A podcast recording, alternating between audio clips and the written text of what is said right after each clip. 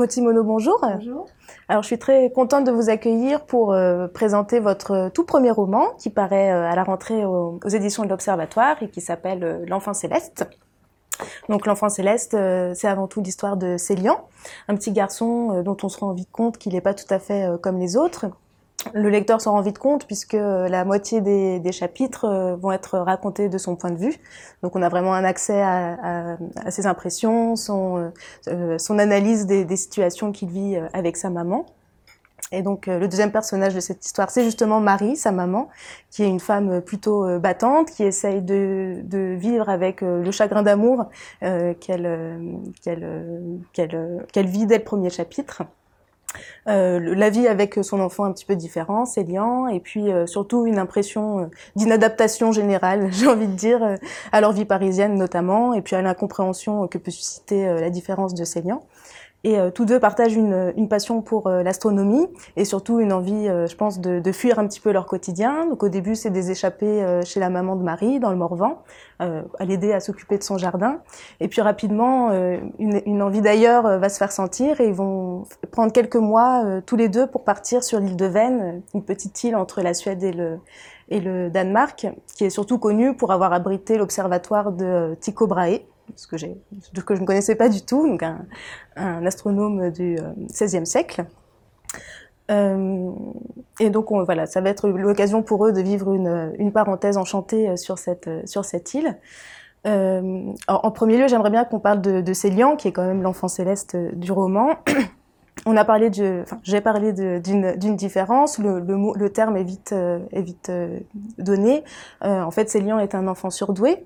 Donc, euh, vous avez à cœur de montrer que les, les, enfants surdoués ne sont pas plus intelligents ou plus doués que les autres, comme euh, le montre d'ailleurs la relation avec l'institutrice, puisqu'elle veut le faire redoubler et elle a, elle, a tendance à dire que c'est un, gros fainéant. Et, euh, et, justement, vous, en tant que romancière, comment vous avez réussi à, à travailler euh, ces chapitres du point de vue de, de point, du point de vue de Célian pour montrer euh, sa différence un petit peu et sa perception du monde Plus qu'un enfant surdoué, ça m'intéressait de mettre en scène un enfant qui euh, subit des contraintes dans une vie euh, à la fois extrêmement rythmée, euh, du matin au soir, et urbaine aussi, mm. alors qu'il a pour seule passion la nature, et qui est un enfant essentiellement contemplatif et hypersensible. comme peuvent l'être des adultes et toutes sortes de gens, pas que les gens surdoués, mais lui, il étouffe. Et cette mère, je pense que en le voyant euh, se débattre avec ses contraintes et avec tout ce qu'on lui impose et qu'elle lui impose elle aussi d'ailleurs, puisqu'elle est obligée euh, de suivre le mouvement, euh, elle va avoir des remontées de sa propre enfance, des souvenirs aussi de ses propres euh, souffrances, et elle va avoir à cœur de lui offrir pas un changement total de vie, mais au moins une parenthèse, une parenthèse un peu enchantée pour que tous les deux puisse euh, bah, regonfler un peu, recharger les batteries et à la fois dans un mouvement comme ça, puisque c'est un voyage qu'elle va lui offrir, et en même temps une façon de suspendre le temps, de s'arrêter, de freiner et de, de, réenchanter leur quotidien. Alors justement, le passage sur l'île de Vennes donne vraiment l'impression de cette, cette, parenthèse enchantée. Tout y est merveilleux, tout a l'air beau, il y a des beaux Suédois, euh, il y a une logeuse qui aide à garder l'enfant. Enfin, vraiment, on a l'impression d'être dans un conte de fées. Et, et, en quoi on peut dire justement que cette parenthèse, on pourrait la qualifier de merveilleuse avec la part d'irréalité que ça peut que ça peut comporter? Euh, Une île, évidemment, c'était un, un, topos littéraire euh, très facile, mais je voulais que ça soit une île particulière. Et elle a, euh, elle est insolite parce que c'est une île qui est liée à un homme et à un, lieu mythique qui est Uraniborg, l'observatoire de cet astronome danois Tycho Brahe. Et j'aimais bien que l'île, elle soit double. Elle n'est pas que enchantée. Au début, euh, il se promène dans les ruines. C'est un endroit qui a été aussi, on dit, un lieu euh, shakespearien, donc euh, lié à Hamlet, il y a des fantômes, et ça permet euh, de mettre en place un peu leur passé, pour mieux réussir à le dépasser en fait et à voir euh, tout ce qui est présent maintenant sur cette île, c'est-à-dire cette nature qui en effet est merveilleuse, qui est euh, simple, qui est très douce. Euh, C'était euh, il fallait qu'il y ait dans, ce roman quelque chose qui aille de plus en plus vers la lumière, vers la clarté. Et cette île qui est comme ça entre le ciel et la mer, où euh, tout est offert, où les gens sont pas forcément tous extraordinaires, mais où ils ont la particularité d'être un peu tous fragilisés. Il y a beaucoup d'orphelins, ils se sont retrouvés, ils peuvent dans ce monde, loin du continent, loin de tout, réinventer des rapports sociaux simples et beaucoup plus heureux, bien sûr.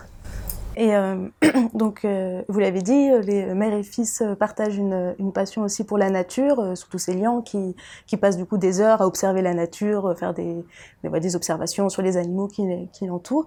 Mais Marie aussi, alors peut-être plus, plus graduellement, j'ai relevé une citation, en fait, quand elle observe son, sa mère s'occuper de son jardin dans le Morvan, elle dit Se fondre dans la simplicité d'un jardin, retrouver chaque jour cette nature généreuse est peut-être une façon de consentir encore au monde. Voilà, donc en période de post-confinement, euh, avec euh, euh, justement la redécouverte de, de, de l'accès à la nature et de, je trouvais cette, cette expression de consentir encore au monde assez, assez, assez belle et, et bien trouvée. Et en quoi, pour vos deux personnages, cette reconnexion à la nature finalement peut être salutaire? C'est-à-dire que pour la mère, c'est un peu différent. Le petit garçon, lui, il a juste cette aspiration, être dans la nature. Il voudrait marcher pieds nus euh, dans l'herbe du soir au matin et passer son temps à observer les animaux. Elle, elle a vécu, elle a eu la chance de vivre ça quand elle était enfant. Et puis ensuite, la vie fait qu'elle s'est retrouvée euh, à Paris, dans cette grande capitale, et qu'elle l'a vécu plutôt bien, jusqu'à ce chagrin d'amour qui tout d'un coup est un révélateur de tout ce qui lui manque, tout ce qu'elle a abandonné, et qu'elle va redécouvrir à travers les yeux de son enfant. Et la nature, euh, évidemment, euh, la nature ou le ciel étoilé, pour eux, c'est, euh, ça paraît très bateau, mais c'est toujours un moyen de relativiser beaucoup de choses. Et de, aussi, sans doute, d'être dans une, comment dire, dans une forme d'introspection assez simple, assez évidente, quand on est dans la nature, on peut être que soi-même et on peut laisser libre cours aussi de façon très sincère à ses émotions et, et elle, elle le vit de façon très sensuelle, ce rapport au monde. Son enfant, lui, ne se pose pas de questions. Elle, elle l'a beaucoup intellectualisé, elle a énormément lu. Euh, et, je vous coupe, mais pour Célian, ça m'a donné aussi l'impression que c'était une façon...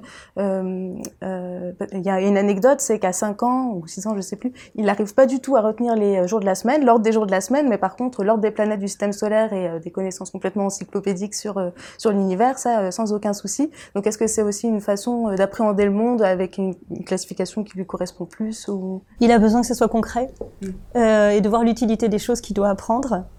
Et donc euh, pour lui, euh, c'est beaucoup plus simple, en effet, un système solaire que des jours de la semaine qui s'enchaînent de façon abstraite, avec un temps qui est découpé de façon aussi très arbitraire pour lui. Ok. Euh, eh ben, merci beaucoup pour, pour, ce, pour ce temps passé ensemble. Je ne peux que vous conseiller la lecture de L'Enfant Céleste de Maud aux, éditions de l'Observatoire. Que j'ai trouvé vraiment envoûtant et superbement écrit. Merci. Merci beaucoup.